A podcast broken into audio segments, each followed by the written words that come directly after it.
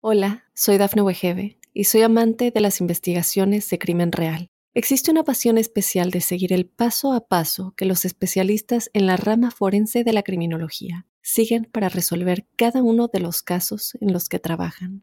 Si tú, como yo, eres una de las personas que encuentran fascinante escuchar este tipo de investigaciones, te invito a escuchar el podcast Trazos Criminales con la experta en perfilación criminal, Laura Quiñones Orquiza en tu plataforma de audio favorita.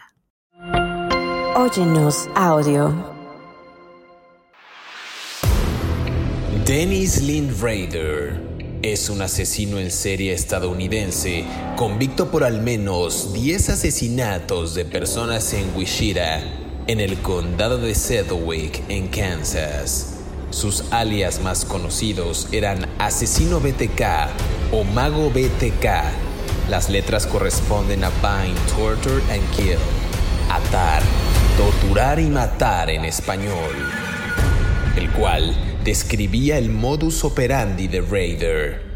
Poco después de los asesinatos, el asesino BTK escribió algunas cartas enviadas a la policía y a agencias de noticias locales, donde se mofaba de los crímenes y daba detalles precisos de cada asesinato.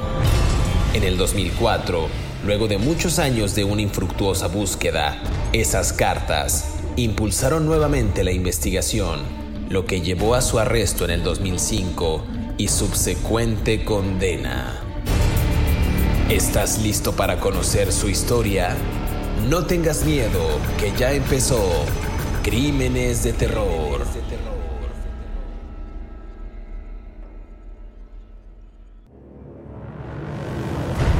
Bienvenidos a Crímenes de Terror. Si aún no te has suscrito al podcast, oprime el botón de seguir en la plataforma en la que nos estés escuchando, ya sea en Spotify, iHeartRadio, Amazon Music o Apple Podcast. Así podrás recibir cada sábado la notificación de un nuevo episodio de Crímenes de Terror. En esta ocasión en el podcast hablaremos de Dennis Lynn Raider, eh, un asesino estadounidense, un asesino en serie estadounidense convicto por los asesinatos de al menos 10 personas en Wichita, eh, condado de Sedgwick en Kansas, entre 1974 y 1991. Sus alias más conocidos eran asesino BTK, BTK eh, o mago BTK, letras correspondientes a Bind torture and kill, atar, torturar y matar en español. Esto describía prácticamente su modus operandi. Un caso bastante interesante, un caso pues que amerita este debate, esta charla con eh, mi colega David Orantes, quien semana a semana ya saben que nos brinda detalles puntuales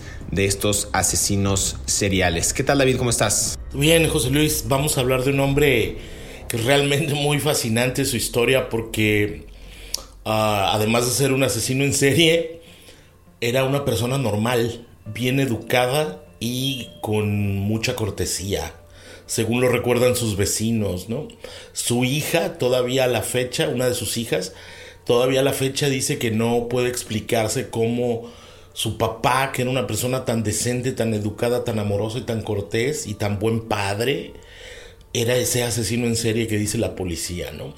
Y todavía en una vuelta de tuerca más, eh, este hombre soñaba con ser una de sus víctimas mujeres, ¿no? O sea, se tomaba fotos con vestido de mujer y tenía fantasías sexuales siendo él mismo una de sus víctimas, ¿no?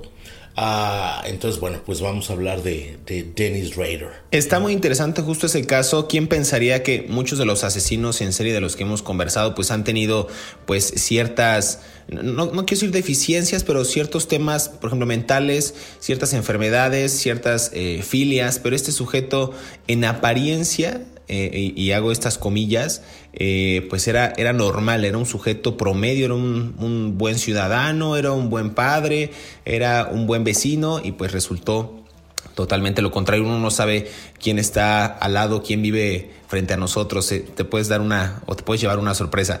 Raider era el mayor de cuatro hermanos, hijos de William Elvin Raider y de Dorothea May Cook.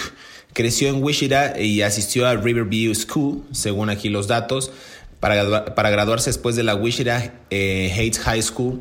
Y de acuerdo a varios reportes, eh, y ah, también algunas de sus confesiones, de niño solía ser cruel con los animales. Y este es un indicio muy claro que creo que es del, de lo que tú has platicado con anterioridad, David, que es un síntoma clásico que muchos psicópatas muestran en su infancia, ¿no? El asesinar animales, el torturarlos. Eh, hemos hablado de varios asesinos que inclusive coleccionaban o cazaban eh, a ciertos animales y eso es un síntoma de de, esta psicopatía que algunos tienen. De, a ver, de 1965 y hasta 1966, ya decía yo, asistió también a la Wichita eh, Wesleyan University y posteriormente pasó cuatro años en la Fuerza Aérea de los Estados Unidos y vivió en, varios, en varias ciudades, eh, desde Texas, en Alabama, en Okinawa, en Corea del Sur, en Grecia e inclusive en Turquía. Entonces, un sujeto que para estar en esa rama militar, pues también tenía una gran preparación, o sea, no era un tipo improvisado, era alguien que realmente pues conocía, alguien que sabía, tenía un, buen cargo, insisto, a pesar de ese episodio en su infancia, pues es un sujeto que sí estaba preparado, David. Sí, a ver, yo pedí los registros de, los años en los que él sirvió en la Fuerza Aérea de los Estados Unidos, porque justamente a mí me llamó muchísimo la atención que el tipo hubiera estado estacionado, como se dice en la jerga militar, en el Medio Oriente, en Turquía, en Grecia, en la parte eh, del, este de Europa, eh, en Japón y en los Estados Unidos. No a cualquier pelado lo mandan a, a, todas esas bases just because, ¿no? Solo porque sí. Eh, desafortunadamente no me contestaron, no me han contestado por ahora, entonces no sabemos cuál era la capacidad en la que él estaba ahí. O sea, eh, o sea, ¿en qué, ¿en qué condiciones estaba ahí como soldado? ¿Cuáles eran sus, sus funciones? No me contestó el ejército ni la Fuerza Aérea, entonces no vamos a poder saber, por lo menos yo, eh, eh, cuáles eran los, mm, las razones por las que estaba ahí. Pero tienes toda la razón. Él, hay, hay un elemento que a mí me llama mucho la atención de su formación. Él estudió en la Kansas Wesleyan University. Los Wesleyans es una rama cristiana. ¿No? O sea, las, las universidades Wesleyan son universidades cristianas. Es cuando tú entras a ese tipo de universidades, a cualquier universidad que tenga la denominación religiosa, tú llevas clases de Biblia, ¿no? Independientemente de la fe de cada persona o de cada cual, eh, no, algunos somos ateos, otros son cristianos, otros son maometanos, otros son islamistas, no maometanos, otros son este, judíos o lo que sea, o budistas. Eh, cuando tú entras a una universidad de eso, este, estableces un, compromiso moral con la religión, ¿no? Entonces, el hecho de que haya escogido él esa universidad habla de que él tenía algún tipo de convicción religiosa en algún momento de su vida, ¿no? Y luego, toda esta historia de, de servicio al país como en las Fuerzas Armadas. Sin embargo, como tú bien dices, desde niño ya tenía toda esta onda de, de, de, de, su sadismo, se dice sadismo animal con los animales, donde él presuntamente de niño torturaba, mataba y colgaba de ahorcándolos a los animales pequeñitos, me imagino que gatos, ardillas, de árboles, ¿no? Eh, yo siempre he pensado que las personas se definen como tratan a los animales, ¿no? Eh, pero bueno, esta es otra discusión que no vamos a hablar. Eh, además tenía obsesiones sexuales con fetiches y otras cosas y tenía esta fantasía de vestirse de mujer, ¿no? ¿Dónde y cómo se le empezó a despertar el, el deseo de matar personas? No lo vamos a saber.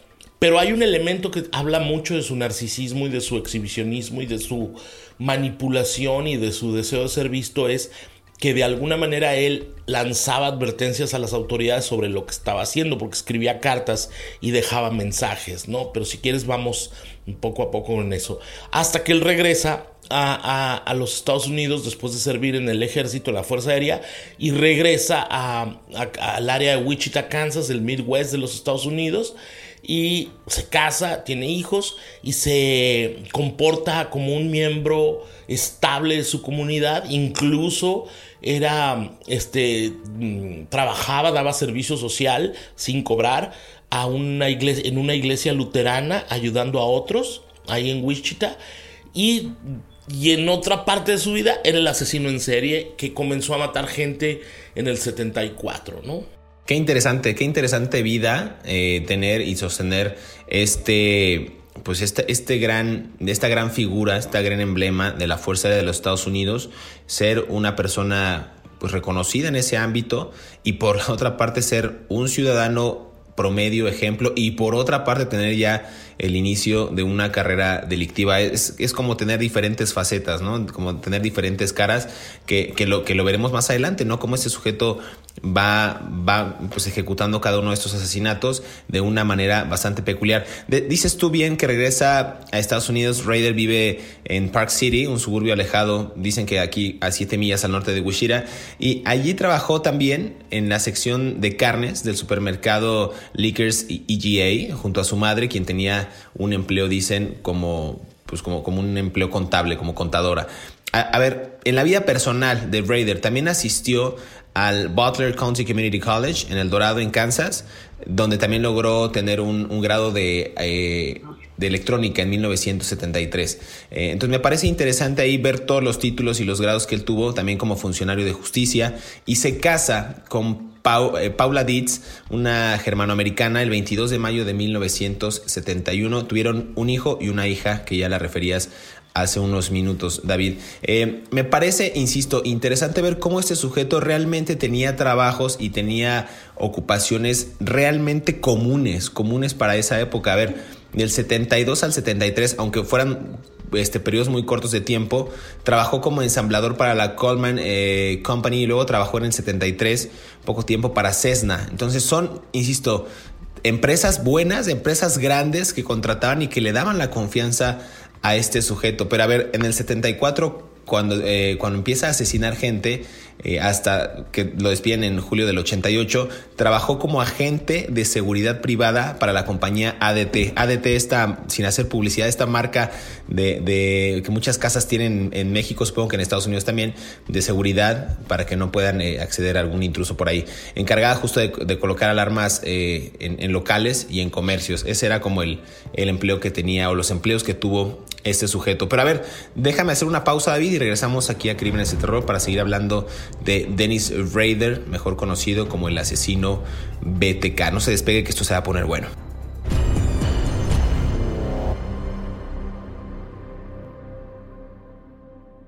Hola, soy Dafne Wegebe y soy amante de las investigaciones de crimen real. Existe una pasión especial de seguir el paso a paso que los especialistas en la rama forense de la criminología siguen para resolver cada uno de los casos en los que trabajan. Si tú, como yo, eres una de las personas que encuentran fascinante escuchar este tipo de investigaciones, te invito a escuchar el podcast Trazos Criminales con la experta en perfilación criminal, Laura Quiñones Orquiza, en tu plataforma de audio favorita. Estos son cinco datos perturbadores de Dennis Lynn Raider. Número 1 Raider era el mayor de cuatro hermanos. Sus padres, William Alvin Raider y Dorothea May Cook. Raider creció en Wichita y asistió a la Riverview School para luego graduarse de la Wichita Heights High School. En apariencia, Raider llevaba una vida normal. Sin embargo, desde muy pequeño llamó la atención que él cometía ciertos actos de maltrato e inclusive tortura contra animales. Número 2. De 1972 a 1973, Raider trabajó como ensamblador para la Coleman Company y luego trabajó en 1973 por poco tiempo en Cessna. De noviembre de 1974 hasta ser despedido en julio de 1988, Raider trabajó como agente de seguridad privada para la compañía ADT, encargada de colocar alarmas en locales y comercios. Pero fue hasta 1989, previo al Censo Federal de 1990, que Raider trabajó de supervisor en el censo llevado a cabo en el área de Wichita. Número 3. En 1991, Raider trabajó para otra compañía encargada del control de animales, zonificación, problemas de vivienda, entre otras tareas. Trabajó allí, aunque los vecinos lo catalogaban como alguien excesivamente entusiasta y estricto. Además, fue blanco de quejas, especialmente de una vecina que se quejó de que Raider había sacrificado a su perro, sin razón alguna. Número 4. En el condado de Sedgwick, Raider trabajó tanto en el departamento de zonificación como en la Asesoría de Control Animal, donde fue nombrado como miembro en 1996 hasta su renuncia en 1998. Cabe mencionar que Raider era miembro de una iglesia luterana cercana a su antigua escuela secundaria a donde asistían alrededor de 200 personas. Allí había asistido por 30 años aproximadamente y había sido elegido presidente de la congregación. Número 5. Raider también trabajó como líder en una organización scout el 27 de julio de 2005, después de la detención de Raider, el juez de distrito del condado de Sedgwick, Eric Just, no esperó los 60 días que exige la ley en estos casos y le ofreció el inmediato divorcio a la esposa de Raider debido a que su salud mental estaba en riesgo. No te despegues, sigue escuchando la historia de Dennis Raider aquí en Crímenes de Terror.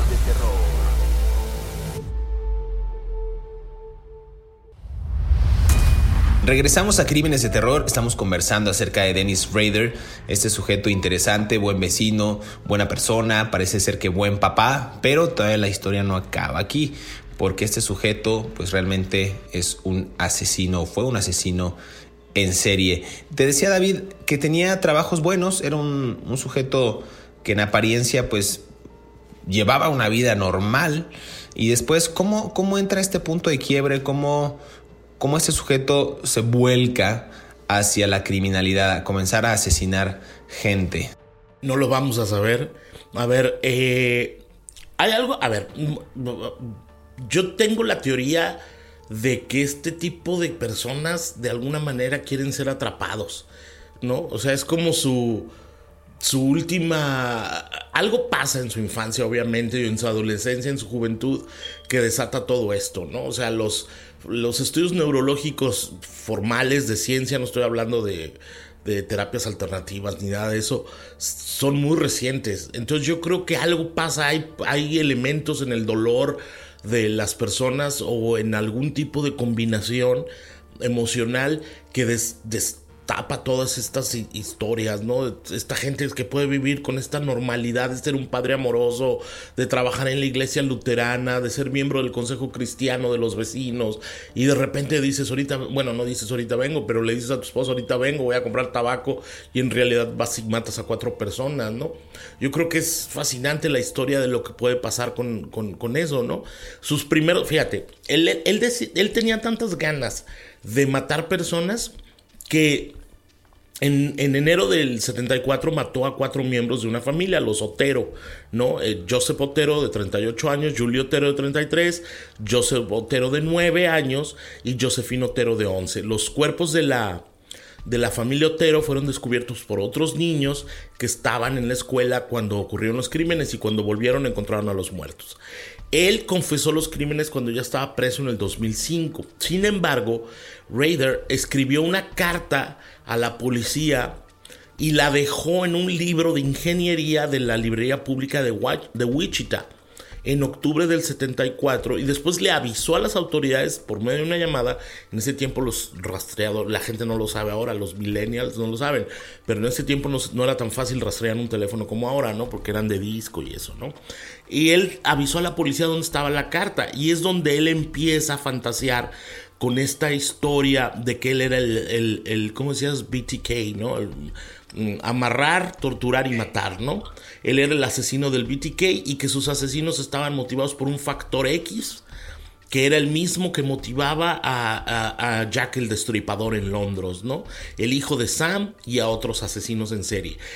Eh, y entonces él empieza a crear toda esta fantasía donde iba matando personas desde el 74 hasta el 77 y le iba diciendo a la televisión en Wichita, un canal de televisión que se llama KAKA, Kake, no para decirlo en español, K-A-K-E, este, en Wichita les iba hablando y les mandaba mensajes donde les decía que él era el asesino y les daba dando pistas de los crímenes y la policía, bueno, este señor sí es el asesino porque solamente sabe cosas que nosotros mm, hemos investigado. Esto te habla de su tremendo narcisismo y de su tremendo deseo de llamar la atención y al final sus necesidades de ser capturado, ¿no? Eh, pues si quieres vamos poco a poco con cada crimen. Así justo ahorita que mencionas a la, a la familia Otero, que ocurre, ocurren estos crímenes, estos cuatro crímenes eh, en, ese, en ese año de Joseph Otero, Julio Otero, Joseph eh, Otero II y Josefino Otero, todos con J los nombres. Y a ver, ahondando un poco en este caso, la familia Otero en, en aquellos tiempos estaba pues desayunando cuando este sujeto, imagínense que están desayunando y tocan la puerta de su casa y una vez que abren, el asesino les apunta con un revólver y el padre de familia, en este caso el señor Joseph Botero, pues creía que era un simple robo, pero no, no, no era un simple robo o no era un atraco cualquiera. Raider los ató a cada uno a las sillas desde el más fuerte, o sea, primero empezó con el padre, hasta el más débil, el pequeño hijo Joseph Otero II, y después de atarlos, eh, Raider, perdón, los torturó psicológicamente a los padres, simulando violar a la hija y al hijo de la pareja. Esto, en, serio, imagínense esa, esa escena de un sujeto que entra a la casa de alguien, eh, los toma por asalto con una pistola y después los comienza a torturar después, después de atarlos a cada uno a la silla. A ver, después Raider les coloca una bolsa de plástico, según aquí los, lo, que, lo que pude anotar, lo que pude leer en algunas eh, notas de esta historia de este sujeto. Le coloca una bolsa de plástico en la cabeza al señor Otero y lo ata a su cuello con una cuerda para que se asfixiara, ¿no? La segunda víctima, que fue la madre, eh, dicen, aquí dice, y la verdad es que es algo muy grotesco, pero se masturba mientras los niños lo veían para luego estrangularla ante la mirada de sus hijos. O sea, un sujeto que tenía una motivación clara por asesinar. No sé cuál sería como el móvil o el eje que, pues que tenía para, para, cometer estos actos atroces y sobre todo para traumar de esa manera, porque también era un juego psicológico, ¿no? Esta parte de la tortura que bien dice de su, de su mismo apodo de BTK, Tortured, eh, sí lo llevó al extremo, digo, digo para me, me río como de nervio, ¿no? O sea, el, hecho de, que se haya masturbado frente a los niños. Después, cuando era el turno del hijo, Raider notó que el matrimonio pues, seguía con vida, ¿no? El papá y la mamá, por lo que volvió a estrangular a la mujer hasta matarla e insisto, usó estas bolsas de plástico pues para asfixiarlos. Y cuando se dispuso ya a escapar de la escena del crimen este sujeto, notó que la niña, Josefina Otero, seguía viva, bajó al sótano, donde la terminó de matar estrangulándola, ¿no? Después de esto, por si fuera poco este sujeto, este desgraciado, eh, se masturba y es cuando las autoridades más tarde encuentran este semen en el muslo interno de la pequeña. Escenas grotescas, escenas fuertes, pero pues es lo que ocurrió en ese año en 1974 cuando Raider ataca a esta familia. ¿Cómo lo ves, David? pues totalmente perturbado. Obviamente, como lo hemos hablado aquí muchas veces, los, las motivaciones de los asesinos en serie, muchos de ellos tienen connotaciones sexuales, o sea, hay un vínculo directamente con su sexualidad. Este tipo obtenía placer de alguna manera a través de la violencia y la sumisión, porque tiene que ver con el poder. O sea, eh, su excitación no estaba en la posesión sexual, su excitación estaba en el poder, ¿no? En la, en la capacidad de ejercer dominación sobre las víctimas, ¿no? Eso era realmente lo que lo motivaba. Y eso te habla de una descompensación en la infancia, donde sus opiniones no eran validadas, donde sus, sus palabras no eran escuchadas. Entonces él tenía una gran necesidad de asumirse en un rol de poder, ¿no? Cuando él trabajaba en Wichita, Kansas, él trabajaba hubo una época que trabajó como, es que, es que a mí me da mucha risa la verdad, él trabajaba como, mm, ah, ¿cómo se dice? Como cuidador de perros, no, como trabajaba en el departamento de Animal Control de la ciudad, o sea, el control animal de... Y estas personas se encargan de, de agarrar a los perros callejeros, ¿no? O los perros violentos. Y me da mucha risa porque él tenía antecedentes de matar animales, ¿no? O sea, es como que si le das a cuidar un, un asilo de ancianos a la mata viejitas, pues, ¿no? O sea, este, el tipo y, y, sus compañeros y compañeras de trabajo lo recuerdan particularmente estricto, ¿no? E, y, bueno, y era particularmente estricto porque tenía que ver con este vínculo de dominación, ¿no? Que él, que él, que, que, está relacionado con la otra faceta de, de, las muertes, ¿no? De los asesinatos. Y además me parece brutal, o sea, el trauma de la familia Otero ha de haber sido para siempre, debe de perdurar hasta ahora, de los tres niños que quedaron después, ¿no? Pero bueno.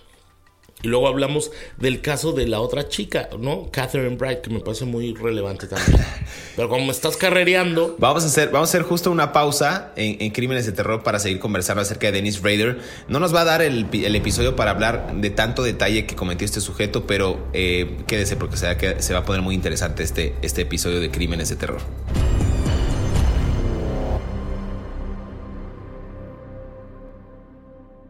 Hola, soy Dafne Wegebe y soy amante de las investigaciones de crimen real. Existe una pasión especial de seguir el paso a paso que los especialistas en la rama forense de la criminología siguen para resolver cada uno de los casos en los que trabajan. Si tú, como yo, eres una de las personas que encuentran fascinante escuchar este tipo de investigaciones, te invito a escuchar el podcast Trazos Criminales con la experta en perfilación criminal, Laura Quiñones Orquiza, en tu plataforma de audio favorita. En el año 2004, el caso del asesino BTK ya estaba archivado.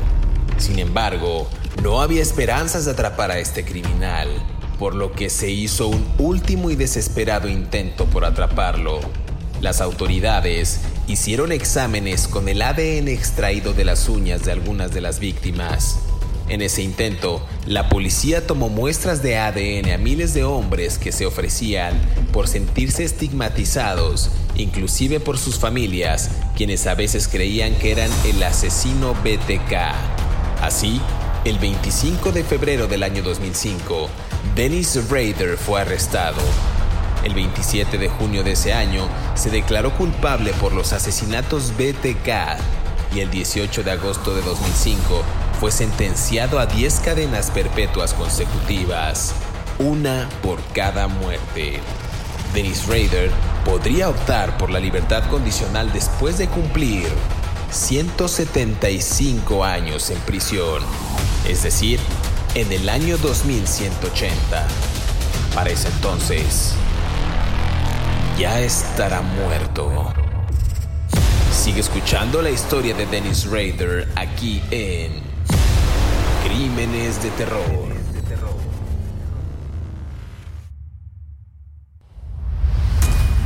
Regresamos al tercer bloque en Crímenes de Terror conversando acerca de Dennis Rader, el asesino BTK. Decías antes de irnos a esta segunda y última pausa, David, que, ese sujeto Raider trabajó en esta compañía encargada de control de animales.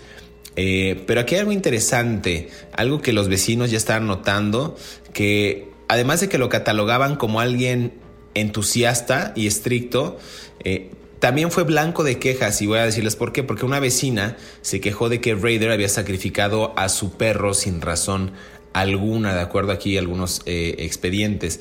Entonces, está, está, está, extraño, pero era lo que tú decías, ¿no? O sea, un sujeto que le dan a cuidar a un perro teniendo el historial de mata perros, pues sí está, está complicado que pues que le hayan dado ese, ese trabajo, ¿no? Eh, insisto, no, no, no, no sé, pero, pero suena, suena ilógico, pero ahí estaba uno de los antecedentes, una banderita roja por ahí, una red flag. Ahora, no lo sabemos, o sea, no sabemos si, a, ver, el Animal Control no es una compañía, es parte del gobierno, pero no sabemos, no sabemos si si las autoridades sabían en ese tiempo que él tenía estos antecedentes, ¿no? Yo estoy siendo irónico y sarcástico, pero pero, pero lo, lo que, o sea, evidentemente eh, era un hombre perturbado, ¿no? Este, si esta señora se puso una queja, oiga, mató a mi, venía por mi perro para someterlo y lo acabó ahorcando, ¿verdad? Dice, pues, no, estamos de orates, ¿no? Pero insisto, eh, las motivaciones de este señor eran absolutamente de poder.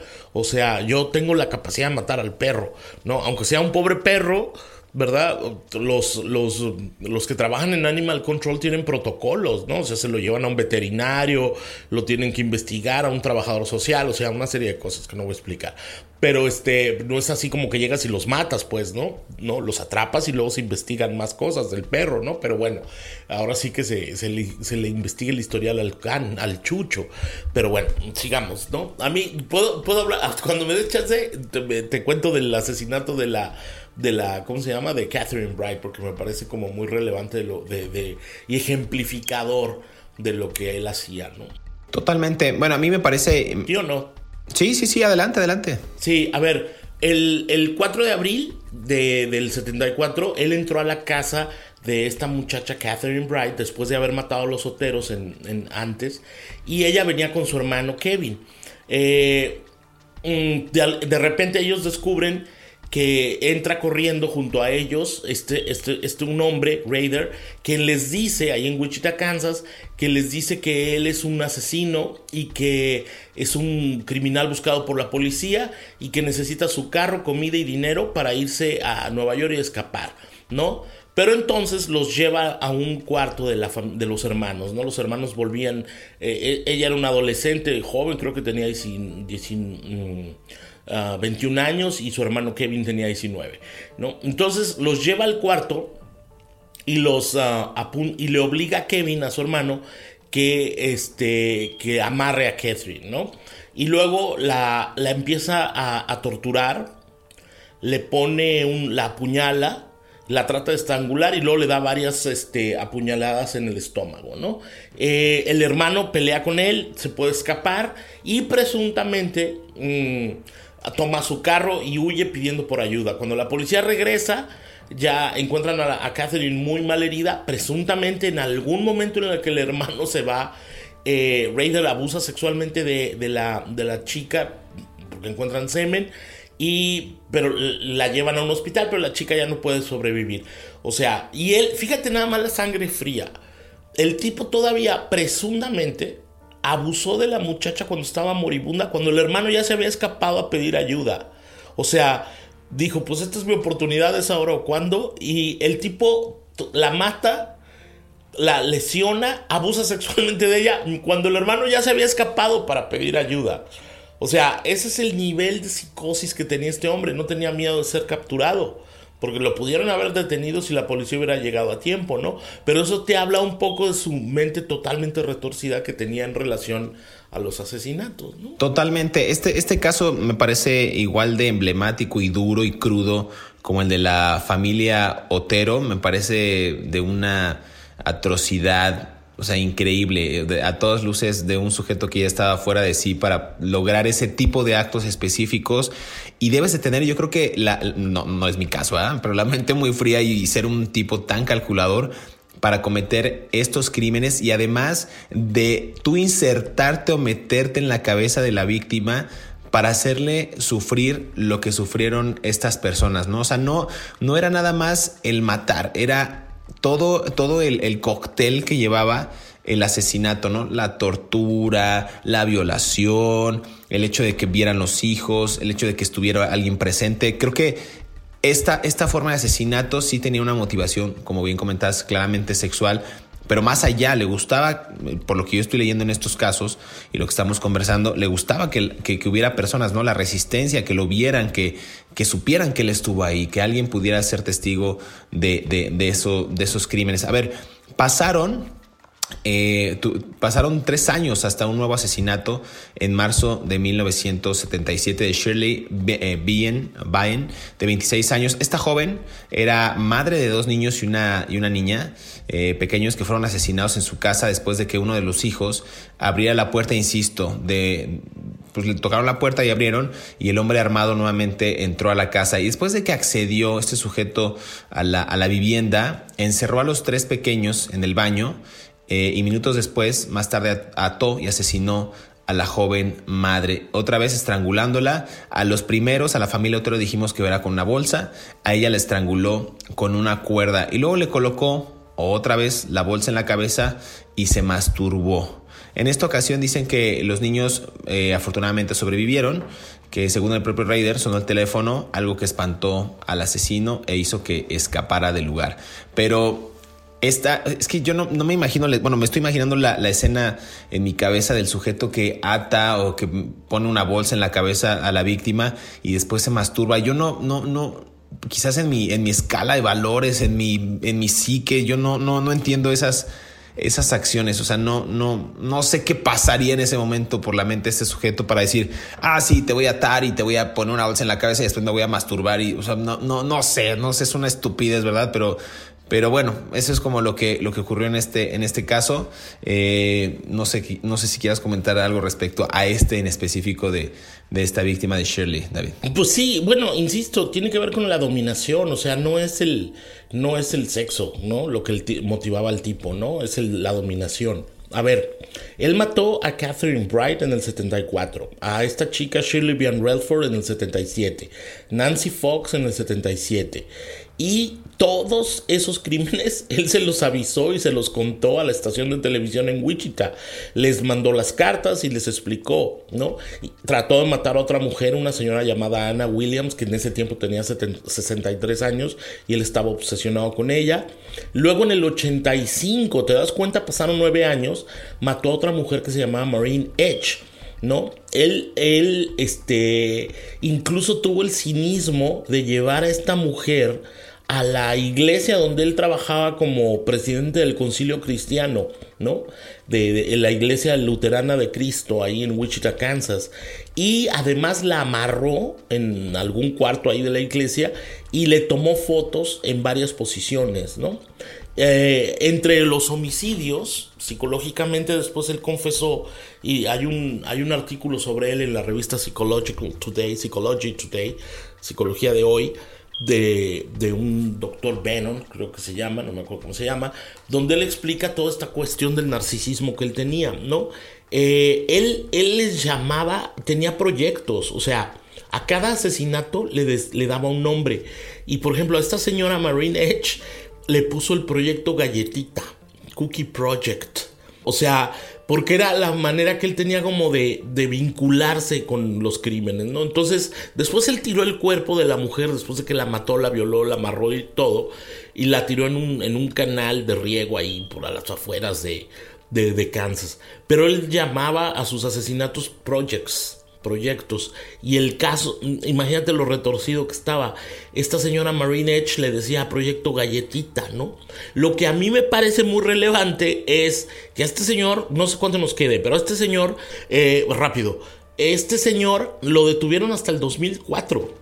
Después de que él, le mandó un disco, un, un, disco de, de computadora a un policía y pudieron rastrearlo y saber que él era él. Y él se sintió traicionado por la policía porque lo detuvieron, porque pensaba que no debían, que no lo iban a descubrir. Pero bueno, en fin. Sí, insisto, un caso a todas luces eh, que, también implica la, la, falta de, de eficiencia, la, la, no sé si el detalle, el, el curso de la investigación de manera efectiva para que pudieran capturarlo, porque, a ver, estamos hablando que el primer asesinato lo cometió en el 74, los primeros asesinatos, y a él lo capturan hasta el año 2004. A ver, es, es, un periodo muy largo de tiempo en el que asesinó a muchísimas personas, y hasta febrero del año 2005 fue arrestado y el 27 de junio de ese año se declaró culpable por los asesinatos BTK, Bind, Torture and Kill. Y el 18 de agosto del 2005 fue sentenciado, según tengo entendido, a 10 cadenas perpetuas consecutivas, una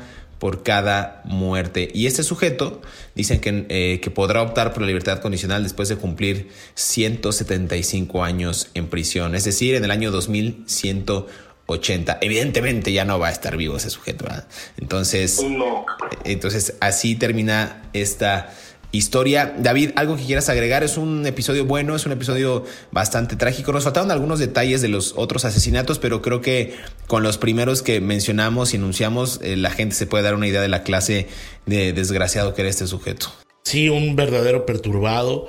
Eh, cuando lo detienen, lo que más sorprendió a toda la comunidad en Wichita, Kansas, fue precisamente eso, cómo era posible que una persona de la iglesia cristiana luterana, miembro del concilio, de, de la fe, padre de familia, educado, amable, cortés, era por otra parte este Lorenzo que mandaba matando personas durante 30 años, ¿no?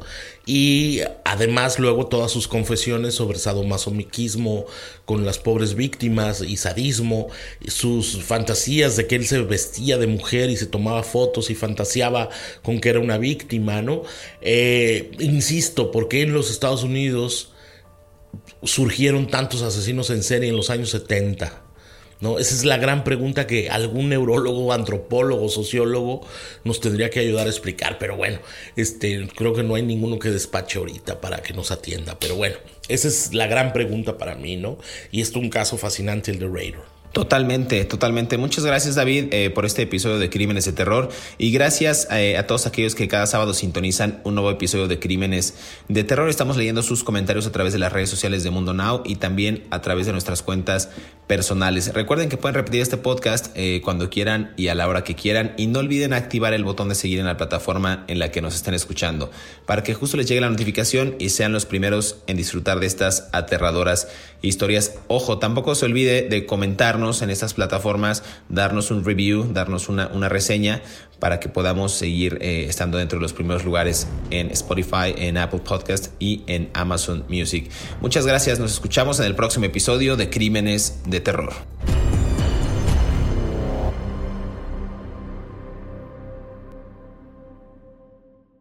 Hola, soy Dafne Wegebe y soy amante de las investigaciones de crimen real. Existe una pasión especial de seguir el paso a paso que los especialistas en la rama forense de la criminología siguen para resolver cada uno de los casos en los que trabajan. Si tú, como yo, eres una de las personas que encuentran fascinante escuchar este tipo de investigaciones, te invito a escuchar el podcast Trazos Criminales con la experta en perfilación criminal, Laura Quiñones Orquiza, en tu plataforma de audio favorita.